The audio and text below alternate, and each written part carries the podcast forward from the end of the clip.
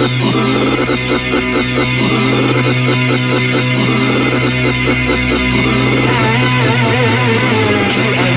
QIC, QIC, QIC, QIC.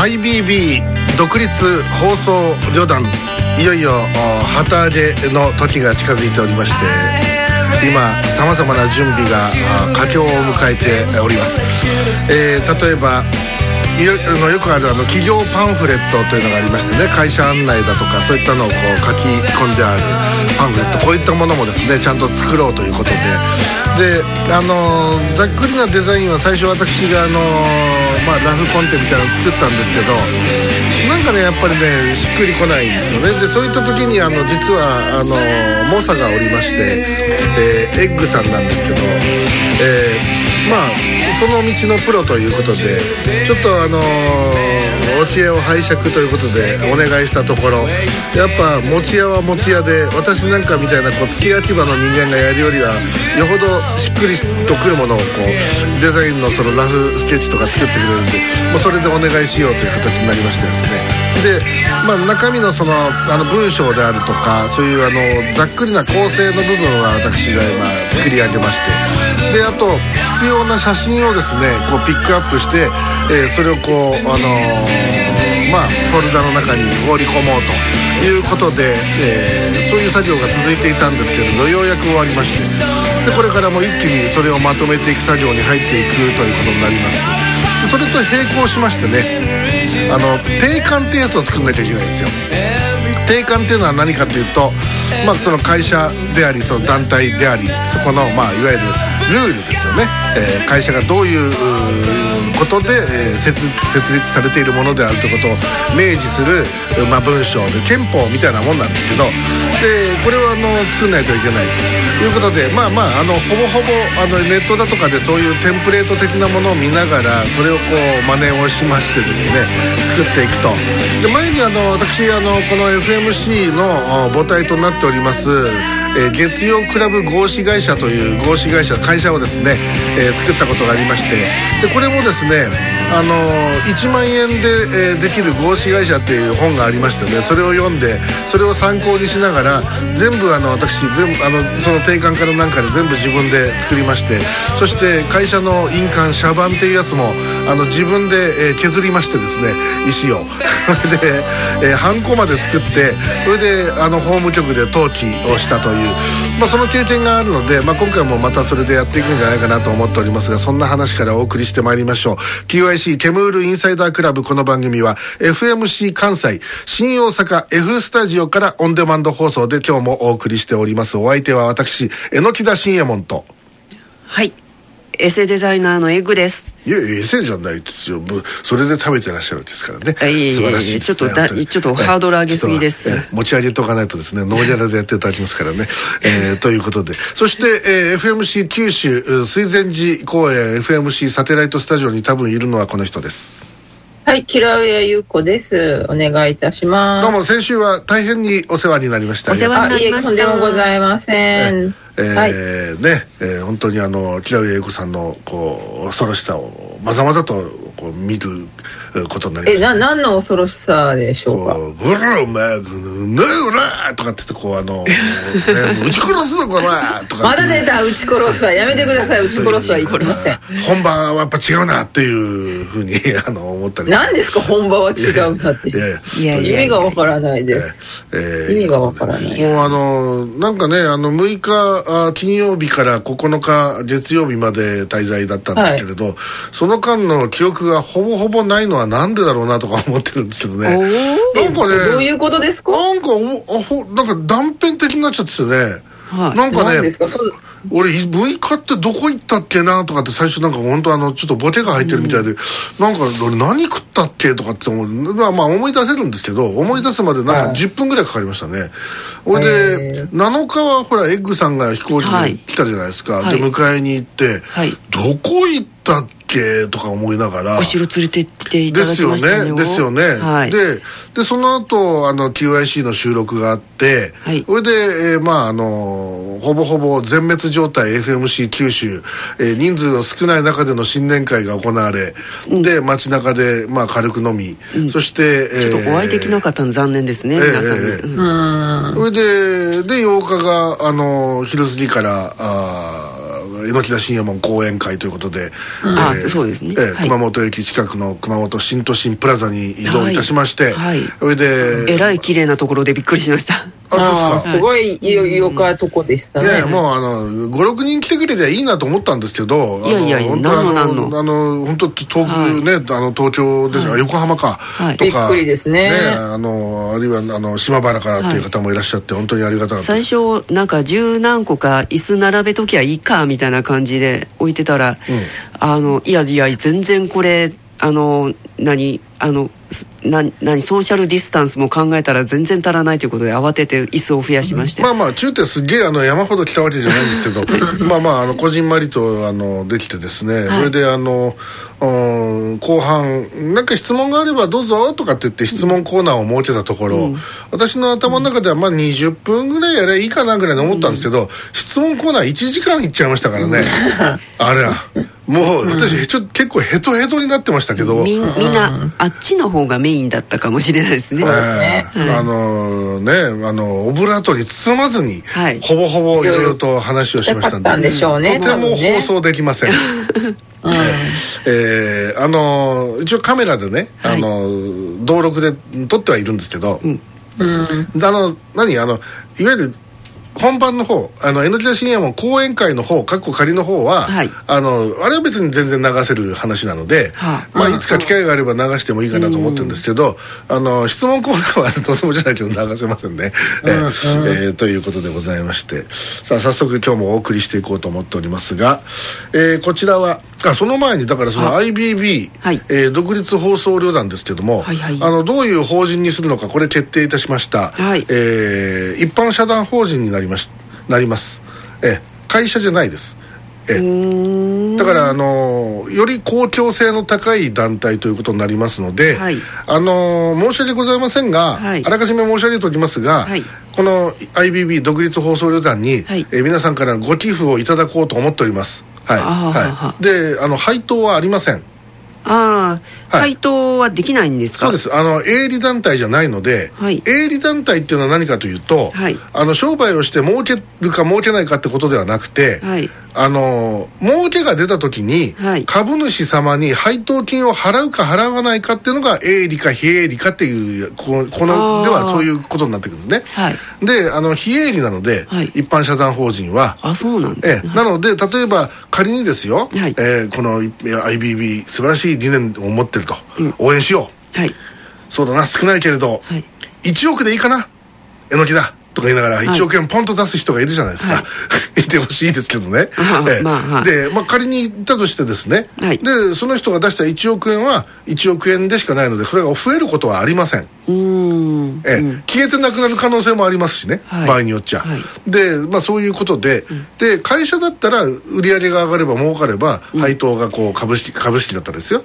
あのあるわけですけど、まあ、それは今回はないですよと、ええ。いうことですまああのーでそのお金集めというのは基本的にそういう寄付だとかそういったのにこう頼っていくということになっていきます、はい、もちろんあの営業活動はしていきますので、はい、あのいろんなところからお金をいただく、でそのいただいたお金を使って、はい、えー、そのスタッフの、まあ、お給料を払ったりとかっていう、あるいはいろんな経費機材を買ったりとか、はい、えー、あるいはそのなんすか家賃を払う光熱費を払うと、うん、そういうようなこともやるということになっていくということになりますのでどうぞ皆さんもあのえよろしくお願いしたいなと思ってるわけ。です、はい、またあの詳しい情報はあの逐一またお知らせをしてまいります。では、えー、お便りいきましょう。こちらは東京都江戸川区からいただきました。41歳会社員。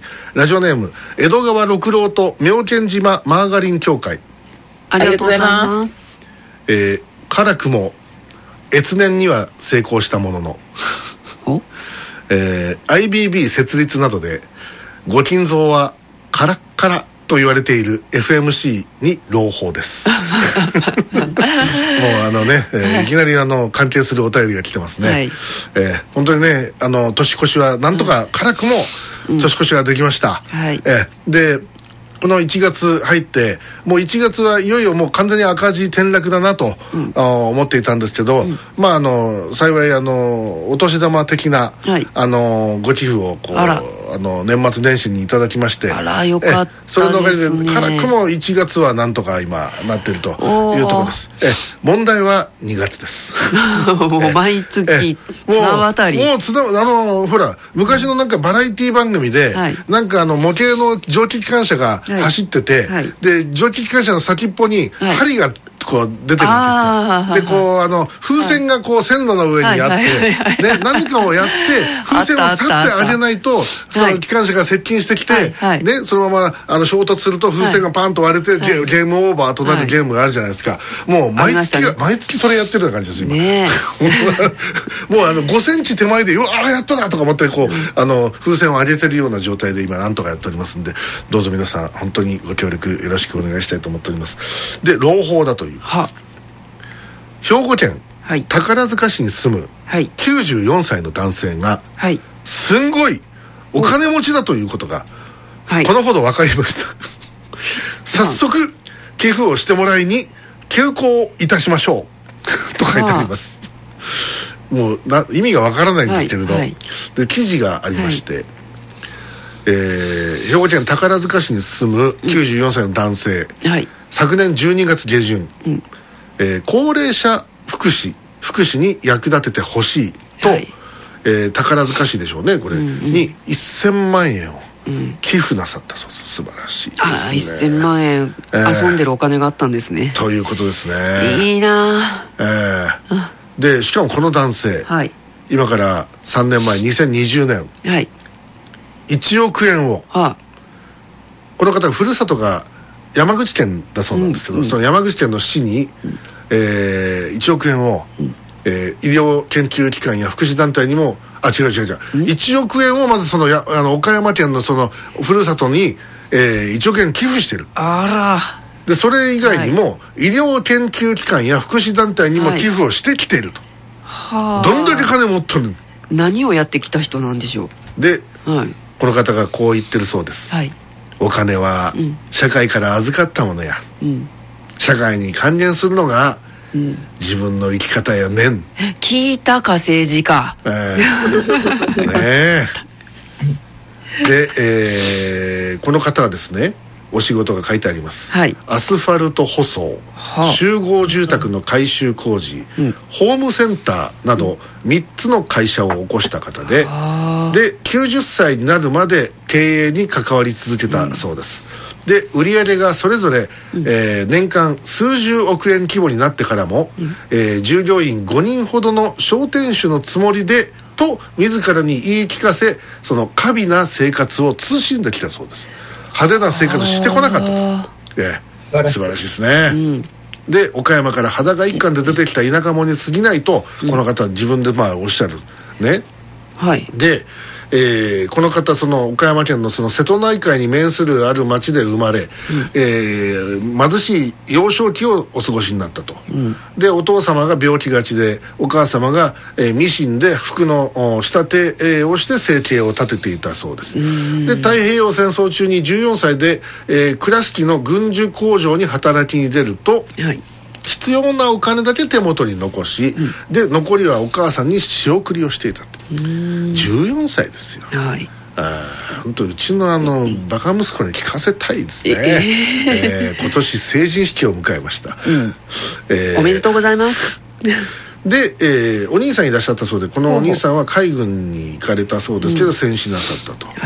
で戦争が終わり、うん、お兄様の葬式が済んだ1945年11月知り合いを頼って17歳で大阪に出たんだと、うん、で建築用の壁材を製造販売する小さな会社で働きながらまあいずれ従業員を雇う個人商店を持ちたいという夢を持ったと。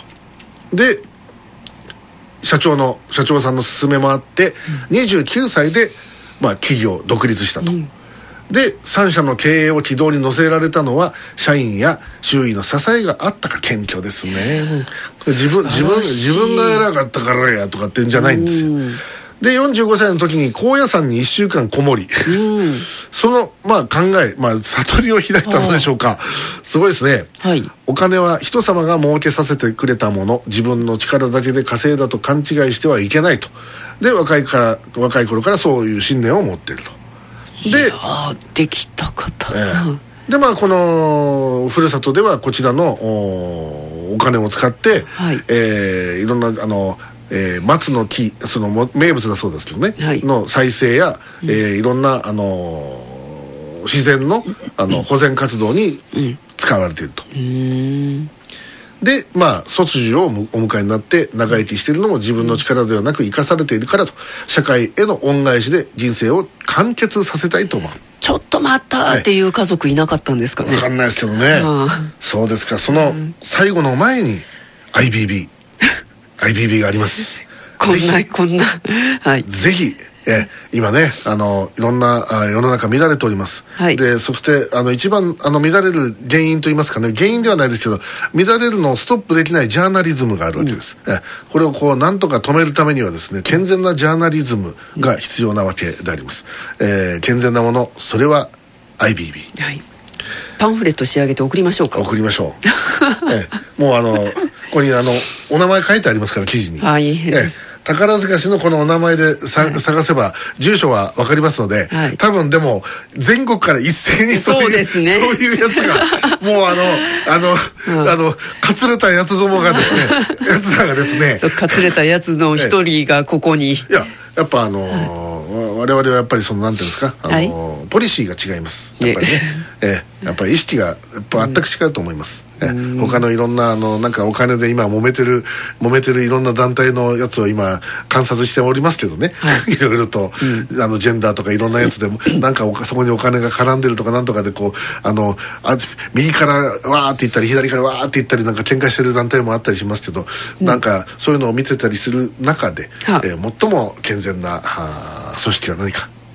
それは IBB ということで、えー、ぜひね皆さんもあの5000円いただきたいと思いますけど、えー、木田さんもようやくなんか10億円ぐらい集めたということで、えー、どうですか？マジ？いや、持ってないですよ。宝くじも当たってないです。でもほら、毎日ね、なん何人か、あの、気の弱そうな小学生とか捕まえて、おちょ、ね、小学生のお金で10億円までいくら、いくらかかるいや、これはほら、コツコツと、小さな、ね、なコツコツって。こう、お小遣いを集めに集めて10億円っていうね。えー、いや、そんな。これ宝くじを狙うよりそっちの方が確実かもしれないですねそうですね。師匠の宝くじの300円よりはね、え効率はいいかもしれないですね、うん、ああのあれはどうなったんですか？何が？あの外国からあのプレゼント。そうねそうね。あれね、はい、えっ、ー、と分かった。えっ、ー、とあの今はちょっとややれないんで、はいはいはいはい、あの近々やります、うん、はい、はい、はいえー、熊本にも持ってったんだけどね熊本でやろうかと思ってたんですけどちょっとタイミングを失ってしまいました、うん、はい、うん、まあでもこういうねあの特殊化といいますかねお金を持っていってそして世の中のために使いたいという生きたお金の使い方の、ね、まあ一つの表れじゃないでしょうか。片やお姉ちゃんに使っちゃう人もいればねまあだからお姉ちゃんに使うのもいいんですよ。それも一つ経済のねその、うん、なんかのまあ血流みたいになりますからね、うん、でその中の1割で結構です。IDB に。え皆さん、えー、ぜひね、えー、投じていただきたい。えこれあのー、あのー、本当に、えー、世の中の世のため人のためになる、うん、えー、正しい報道をしていくということになるわけでございます、まあ、それだったらね、本当に存在価値がそうです。上がる上がるか。まだねこのあのやっぱり FMC っていうのが、ちょっとあのあと月テレがですね、うん、まだまだ弱いわけですよ、はい、これはあのもうちょい強くするという、うん、ことですね。でちょうどあの今日これ放送してるのは1月15日になりますけど、うん、昨日14日、えー、日韓深夜快速 B 編成、えー、の高橋一郎自由自在かっこ仮、うん、スクープ飛ばしております。えーで、うんうん、これがあ多分じわじわと効いてくるとか、いろいろあると思いますよこれから。ええ。本当にあの本当独自のあのまあなんていうんですかねこの、はい、えー、報道をですね、うん、やっていくわけでございましてですね、うん、えー、命狙われるんじゃないでしょうか。本当にね、えー、頑張っていきたいなと。その前に金くれみたいな。そうです。えー、本当にねテロはいらない金をくれと。ともかく金だという世の中金でございます。あんまり金金言うとね、ええ。うん、嫌いちゃいますよ。いやいやあのー、ねドロロに出てきた金小僧みたいなのがいないですかね。ええ。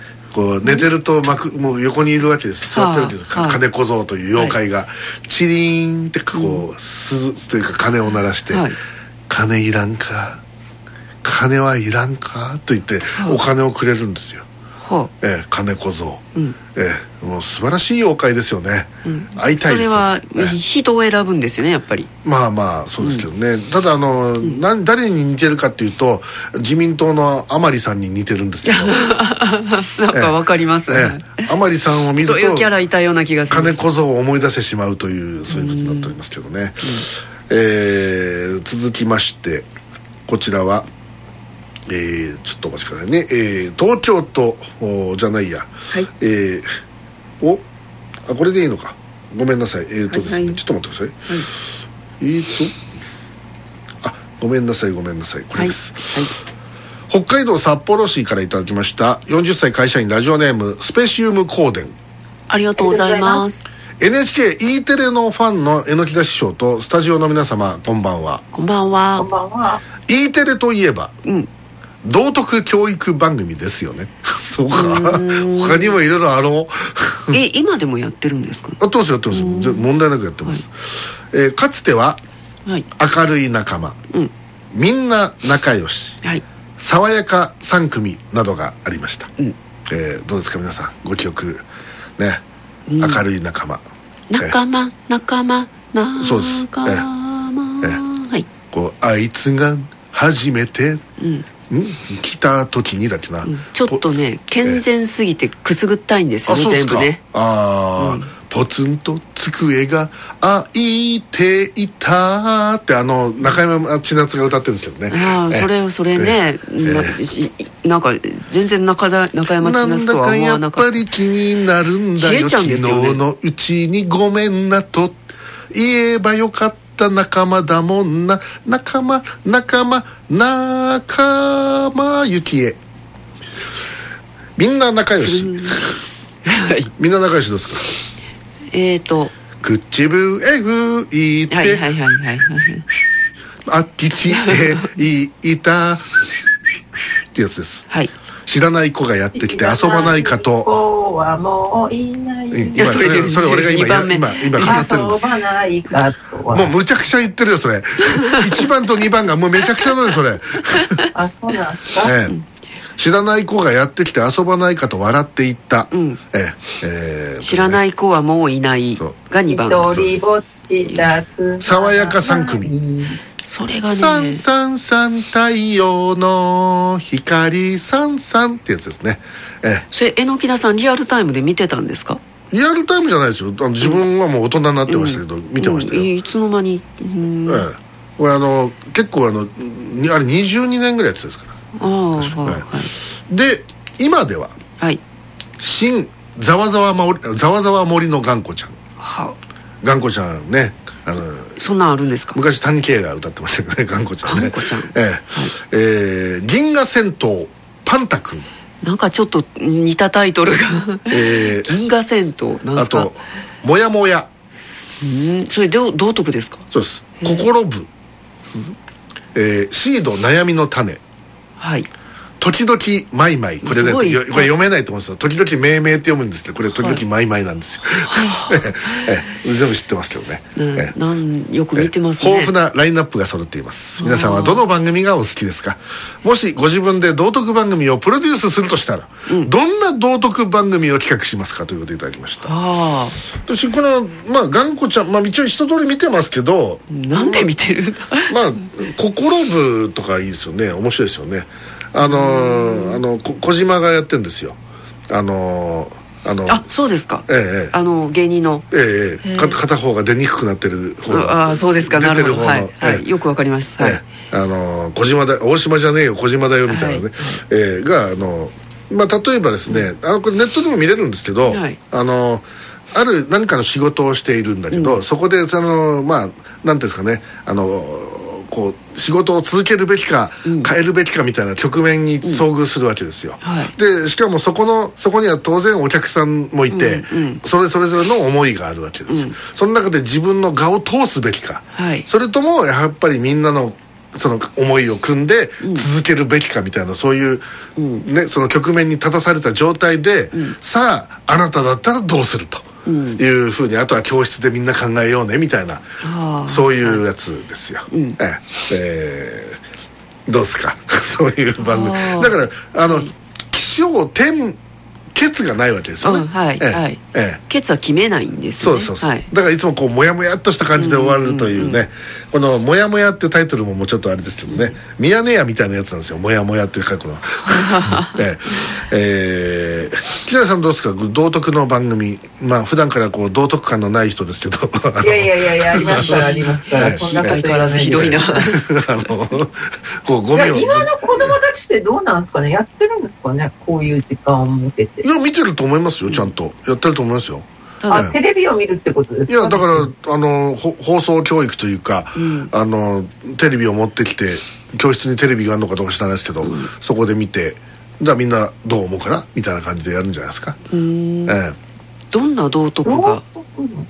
道徳やっぱだからでしょ、うん、そのやっぱ決断の時ですよねある意味ね、はい、その、はい、あの時に例えば声をかけておけば、うん、ねよかったのに二度と会えなくなってしまったっていうのがこのあのねそのみんな仲良しのテーマ曲だったりするわけじゃないですか、うん、それとかこういじめられてる仲間がいて、うん、そこを止めたいんだけど、うん、自分に勇気がなくて止められなかったと、で翌日になったらその子は学校に来なくなっていて、はい、でみんなでざわざわしててあの時助けてやればよかったんだけどなと思ってどうすあの時になとかってもやもやもやとして終わっていく。でそれをテレビパチッと消して先生がさみんなみんなだったらどうするとかっつってやるわけでしょ、はい、ええそういうやつですよ、ええ、だからどういう局面においてだからどういう、あのシチュエーションの、そういう番組にするかっていうことになってくるじゃないですかね、ええ、どうですか？エッグさんだったらどんな？えー、いや例えば学級委員の子が何かを進めようとしてあのこうこう何人か希望者を募ったけれども後から手を挙げた子の方が有能やったからそっち使ってうんなんか他の子がパージされてみたいなことやってみたいですね。ああ木田さん何かありますか？いやえ？これ自分のあの会社に当てはめてねあの当てはめて？頭にくる上司とあのね気に入らない同僚の。それも道徳に入るんですか、ね、道徳です。十分に道徳に入りますから。モラルですから。入ります、ええ、そうですね、ええ、そういうやつでどうですか？なんかこうねあの時にその上司を刺しとけばよかったと。させなかった自分がこうあの残念でならないモヤモヤモヤっていう感じで。さあみんなだったらどういやあのー、刺すとくべき？木原さんは刺さなかったいや刺すとくべきじゃなくて、ええ、もうあのー、いやねあのもう私の中ではもうあのない人だと思ってるので。いやよくわかんないですけどね、ええ、あのいや、あのね。やっぱ慕われない上司ってそれだけのもんなんですよ、はい、ああ厳しいお言葉。はい、ええ、やっぱ慕われるはいちなみにあのうちではあのこの「爽やか3組」をパロディ化しているわけですよ、はい、ええ、あのあそれ CM かなんかですよ。いやいやあれはあの構造不況の中に入ってるやつですけど。あそうでした。ええ時々流してます？時々流してますねたまにね、うん。ええ、あの、サンサンサンってあの、低い声で、組長の怒りってやつですよ。ちょっとあの、メロディー変えたんですけど、ええ、僕らの、僕らのやつが「わしらの茶化に」っていうやつですよね、あの言えなかった失敗っていうやつで、うんうん、えであの組長のボディーガードをするために、うん、しまっていた茶化をあの取り出す必要が生じたと。で,、えー、で茶化をしまっていたうんまあ、手下が、あの出せと言われたんで、はい。出そうとすると、はい。そこにないわけですよ。うん。ええ。そ れでないっていうんでその茶化をなくしてしまったということでそのボコボコにされ、しあのしまいにはそのあの指を飛ばされるという局面に立たされるわけです、はい。でそこに別なもう一人手下がいて、こいつがその茶化を実はお金に変えて売り飛ばしていたわけですよ、ええ。それで目の前でその、ま、何のあの落ち度もない、えー手し仲間が、えーボコボコにされ、指を飛ばされそうになって連れて行かれる姿を見て、はい。そこで自分ですと言えない あの言えないわけですよ。で俺はどうすればどうすればって言って終わるっていう。この時こいつはどうしたらよかったでしょうかっていうのをみんなに問いかけてるものなわけです。いや。ええ。だからこの設定をヤクザに変えるという、ええ。だからこの、なかなかねええ。よくできてますね。だからこれからのヤクザ映画は道徳ですよ。ええええ、その道あの道徳と仁義というものをこう一つにしてその今度仁義なき戦いじゃなくてこれからは仁義なんだと。仁義をえ描くものを。道徳とコンプラってまた違います？コンプライアンスは違いますね、コンプライアンスは法律とかそういう法制度、えーを守るっていうことになってきますから。まずええ。道徳語る前にこの国で茶化を扱うっていうのがまず違法なんですけどね。いやだからコンプラはいいんです。道徳ですから。ええ。いやどじど仁義なので。ええ。なのでだからまあそういうあのーこれはシリーズ化したいですね爽やか3組、ええ。3組の3っていうのは悲惨の3なんですよ。ね、はいはい。ええ。ええ。残とも読めますけどもね、ええということで。だからいくらでもできますよこれ、えででも。道徳イコール何ですかね？まとめると。仁義です。いやいやいやいや。仁義です。仁義なんです。か仁義しかありません、ええ、仁義礼智信です、へえ。えそれを守るということが正しいことです。だからあれですよ。あの今から今からあーみんな、えーこれから今戦局厳しきおり、えーこれからみんなには特別攻撃を敢行していただく、えー神風特別攻撃隊に志願したいもの。さあ手を挙げてくれ。って言ってこう、手を挙げさせるわけですよ、えーなのにこうあの自分はこうね手を挙げたくないんだけど、周りの同調圧力に従って手を挙げてしまったわけですよ、ええ。手を挙げてしまったやつが「じゃああお前お前よしえーよくやってくれ言ってくれた。お前から行くっていう。そええれ道徳ですかえね。えそれであああの時手を挙げなければよかったのにどうすればどうすればっていうそういうあの戦時戦時戦時中の,、あのものを舞台にした道徳、道徳ドラマこれもできますね、いいなうん。ええ。もうき究極の道徳ドラマ。そうですね。あの、道徳というか人権問題ですねこれ。いやいや それとかあの、あれですよ。あの実際に起きたことですけど、はい。可愛がっていた、ねカラフト犬、ねはいはいはい。がいてですよ。ね、それであのいつも大事に育ててたんだけどそこにある日、その役場の人がやってきて、はい。ええその犬を出せと。役場の人がややってきてはい、ええその毛皮を取ると。はあ。だから犬を犬を殺せと。はい、ええ、それでそれを拒否するか、はい。それと逃がすか、うん。それとも素直に出すのかとか、うん。そういう局面に立たされた人たちがいるわけですよ実際に、うん。だからそういうのをこうドラマ化してみんなだったらどう思うとかっていうそういう究極の道徳ドラマ、ええ。もう本当にあのもうあのいい命がかかるかのようなですね、はい。ええ。あのーみんなだったらどうする？どうするのかっていう。あなたならどうするという、そういうものを企画したいですね。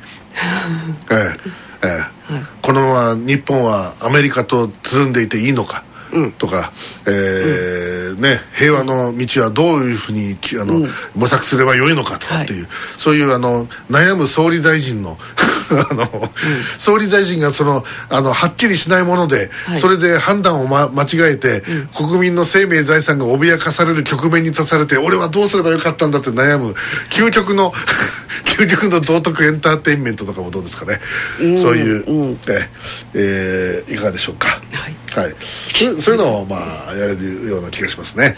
えーはい。えだいぶ政治的な色が濃くなってきそうな。ーいやいやいやまあねこうあのあの母親が、あの ある宗教に随分お金をつぎ込んでしまい、はい。そしていろんなことでもう家庭がもうめちゃくちゃになって、でもう不満が高まってる中で、あのーー危険な武器を、あ作ってしまった青年がいましてね、はい。えーでそれがあの あの目の前で実話じゃないか。総理大臣が演説してる背後から近づいてぶっ放すべきかぶっ放さざるべきかという、えーそれをこう真剣に悩むという,、うードラマ。うん。それよりあのし宗教のあり方考えませんか？みたいな。ね。ね。えーということで、やっぱりだからそういった意味で言うとあのなんかよく道徳教育というのはどうもあの国がねその、はい。あのだいぶでもうん。あのなんていうんですかあの国民をその自分の都合のいいような形に育てるために使ってるんだというふうにおっしゃる方もいるんだけれど、それは確かにそういう側面は確かにあるので、はい。注意しなければならないのだけど、はい。でもやっぱないと困るものであもあると思うんですよね。そのやっぱその、人助けをするときに、その時自分はどう判断すればよかったのかって判断力を鍛えるものの一つでも僕はあると思っててでそれのあの一つのその例えば戦前のはい。ぼ道徳教育にはい。必ず載ってたやつが、はい。あの稲稲村の穂っていう炎っていう稲村の火っていうやつで、はでこれこれを僕はあのあの再度掲載すべきだといううーのの人たちのに僕は賛同してるわけですよ。ああどんなこれはあのって一気が長くなっちゃいます？あいやいや簡単ですよ、浜口五両という人がいて、はい。和歌山にそういう人がいてお金持ちで、な何者かっていうと山佐醤油の当主当主です、あはい。ええ。であのえあのドラマの「あのジン」にも出てきてました。うーん。ああそうっすああそうか。ええ。はい。あのペニシリンを大量に生産させるために山佐し醤油が活躍するんですけど、はい。それの当主が浜口五両です、はい。ええ。ででこの人があの郷里の和歌山にいて、はい。その時にそのプレート境界型地震が起きるんですよ。すなわち大津波が来るわけです、はい。で地震の揺れがいつもと違うなっていうのを気づいていて、でその時その浜口五両はあの丘の上にいたんです屋敷にね、はい。で村人はどうしてたかっていうと浜辺で祭りをやってたんですよ、うん。うん。で太鼓を鳴らしてみんな踊って酒飲んでるから、はい。そのダダダンっていう地震じゃなくてゆらゆらゆらっていう遠くのやつだから、うんうん。あんま気づいてないんですよ、うん。ででまあ浜口五両はもうこれは絶対津波が来ると。はい。経験上そう思ったんで何とかして知らせなきゃいけない。で大声を上げても下で太鼓叩いてるし誰も気づかない。はでそれであのついにあの何をしたかというと収穫したばかりの、その米ですよ稲を、はい干してるわけですよ、はい。の。ね。よくそういう風景見たことあり、あると思うんですよ、稲を干してる。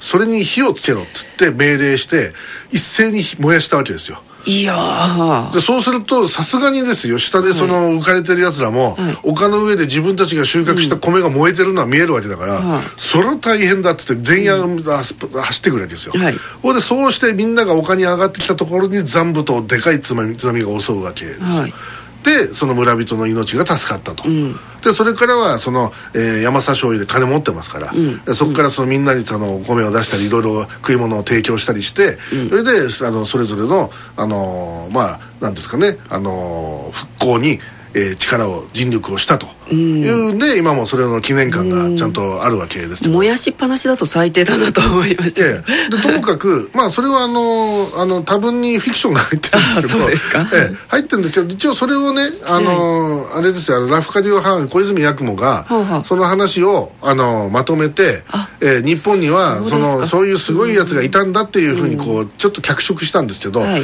でそれが海外にもあの伝わりでなおかつ日本でもそれはもう立派な話だっていうことで、道徳教育の中に入ってるんですよ。昔入ってたんですよその戦前は、で戦後それがごっそりぬあのなんか削られちゃったんですよ、で僕はそれは大あのとても大事な話で、あの防災教育の一つのきっかけにもなると思うし、まあそこでその葛藤ですよね、その大切な米に火をかけていいものなのかな、でも何が大事かってやっぱり人の命が大事なんだという、そういう思いとかを伝えるということでは大変教育的なものだと僕は思ってるので、あのーもう一遍その道徳の教科書に載せてほしいなと僕は思ってる方です。ええ。というそんな話もお織り交ぜながら、えー一旦 CM に行きまして、えーこの後もお便りを続けてご紹介してまいります。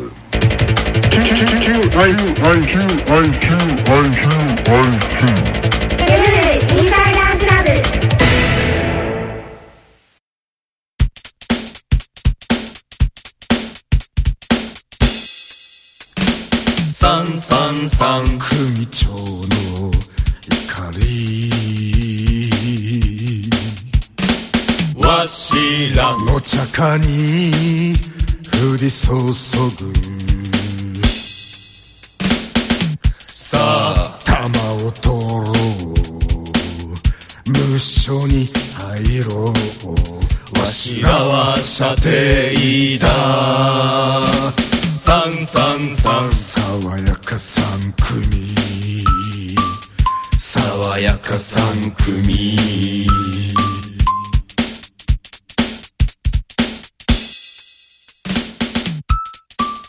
言えなかった失敗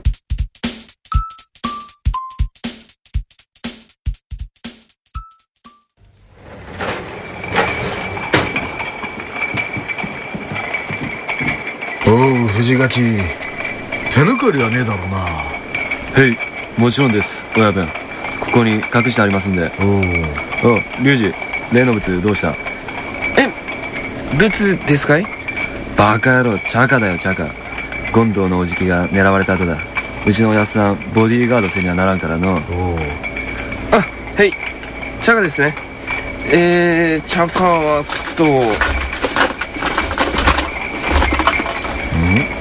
あれ？おうどうした？確かにここに置いといたんですけど。ねえのか？おかしいな。バカ野郎。ぶっ殺してやろうねやる気なんだ兄貴訴えさせたんです？よろてめ。えこの野郎。バカなくしやがってすいませんすいません兄貴やめてください死んじゃいますようるせえ兄貴兄貴龍二てめえ円弧飛ばす会じゃすまねえぞおうヒロシこいつチャカなくしやがってよチョコあの時俺が借金の方に売り飛ばしたやつあのチャカだすいません。すいません。すいません。すいません。龍二。さあ来い。指に3本ぶった切ってやる。あヒロシ助けて。ヒロシヒロシヒロシ。あ助けて。ヒロシ。ヒロシヒロシ。しまった。どうすればいいんだ。俺は俺は俺は俺は